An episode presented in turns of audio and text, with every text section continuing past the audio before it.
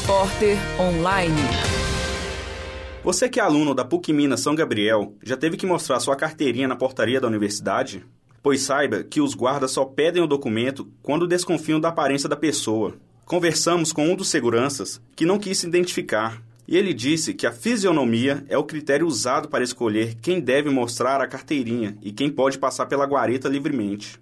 Uma nota nas entradas do campus São Gabriel informa que todo estudante é obrigado a portar o documento e exibir essa identificação se o guarda pedir. Na prática, o acesso é fácil para aqueles que não são alunos, funcionários e professores. O mesmo segurança que conversou conosco tem a justificativa simples para não perder a carteirinha a todos o resultado seria uma fila imensa na portaria da PUC São Gabriel, nos horários de grande movimento. Vamos continuar investigando para saber se a falta de controle no acesso gera algum tipo de problema na universidade.